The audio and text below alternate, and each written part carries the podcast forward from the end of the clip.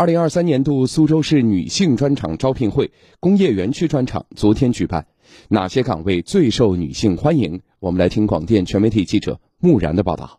记者在招聘现场发现，前来求职的女性大多都是已婚已育的，上白班双休是她们求职的首选条件。要双休的，总归是要弄小孩什么嘛，周末小孩有课啊。想个长白班吧，因为我要带孩子。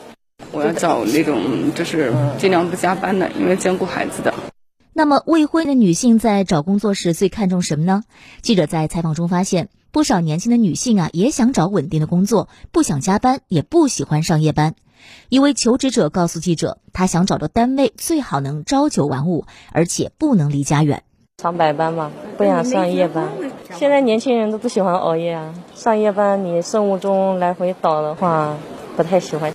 小张是盛普一家企业的人事主管，他告诉记者，现在确实有一些女性朋友应聘时要求比较多。对于薪资这一方面的话，就是基本上要求会比较高一点嘛，然后然后还有距离这一方面也是考虑的因素。像因为我们这边是上一休一，会到晚上的九点半左右嘛，然后有有一些女生的话可能会觉得上的比较晚，然后她们还是会以白班，就是九点到五点朝九晚五这样子的会多一点。苏州启迪科技园总经理华莹是从秘书岗位一步步做到现在的位置。她告诉记者，作为女性，首先要用心经营自己的工作。我从进职场的第一步开始，我就是做的最基层的岗位。从做秘书开始，我一共做了十四个职位，一步一步上来的。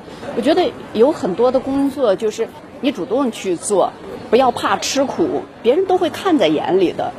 华莹建议女性朋友在刚进职场时，还是要踏踏实实工作，等工作取得了一定成绩了，才有资格来选择心仪的岗位或工作。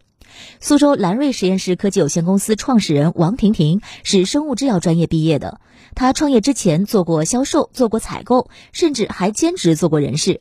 王婷婷认为，女性只有充实自己，才能在职场上如鱼得水。要去学习或者你要去沉淀自己。你在选择公司的同时，公司也在选择你。如果你自己在刚开始什么都不会，你还要要求这要求那，那公司为什么要你？